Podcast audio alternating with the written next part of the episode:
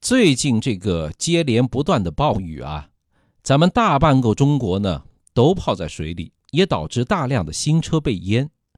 那据行内人士介绍啊，全国呢大概有数万台新车，那都可能被水淹过，数量可观吧？那一台价值十万元的车呢，泡水后被无良的商贩需要四万元，他就低价收购了，然后呢花两万元左右翻新修理。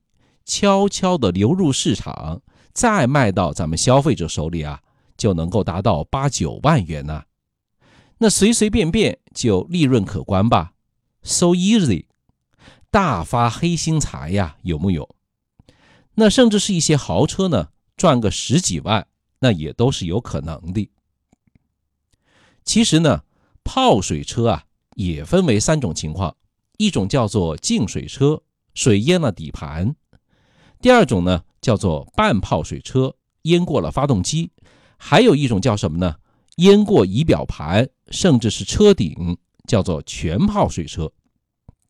那后面这两种泡水车呀，即使是修好了，也是个定时炸弹，隐患很大，我们千万不能买。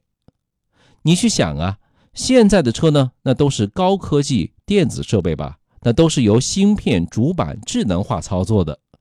电子设备最怕的就是进水吧？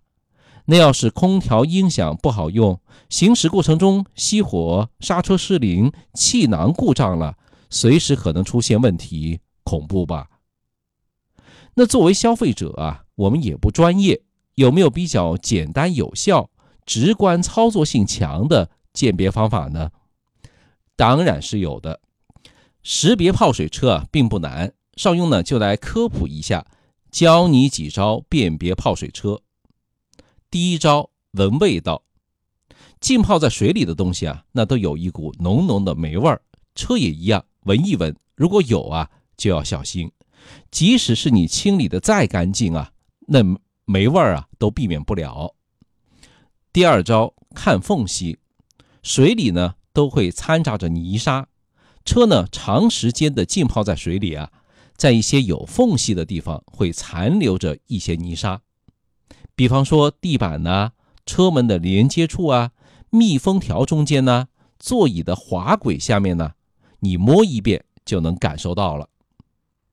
好了，那第三招，看后备箱。后备箱呢，我们要仔细的看，这是个关键部位。打开后，如果备胎很新，轮圈上呢却有明显的锈蚀痕迹，或者呢。看看随车工具啊是否有生锈的迹象，如果有，说明是进过水的。第四招，看座椅，座椅被水泡过之后啊，总会产生痕迹吧？那我们仔细的观察就能看得出来。那有的小伙伴可能会说：“哎，我把它换掉，我重新包一个不就行了吗？”其实啊，不管是什么材质的座椅，进水以后啊。材质呢都会变硬，即便是说换掉外面这一层啊，里面的海绵是不可能换的。那通过用手摸，绝对能够感受得到。同时呢，座椅上的安全带我们也要看一看，这是一个很难清洁的地方。泡水车在修复的过程中也很容易忽视。拉开安全带，如果上面呢有明显的水渍以及发霉的痕迹。那就基本上可以肯定这是台泡水车了，而且呢，通过安全带还可以判断它当时被泡的时候水的深度，一举两得吧。那我们继续聊第五招，看中控台，检查仪表盘，看各项功能按键、旋钮是否能够正常使用，手感怎样。那如果车里面有液晶显示屏啊？我们观察一下，它是否存在明暗不一的情况。识别方法第六招，看底盘。那如果说有条件有举升机的话，把车子啊升起来。被水泡过的车呢，底盘尤其是排气管的位置，明显的可以看到锈蚀的痕迹。好了，鉴别方法教完了。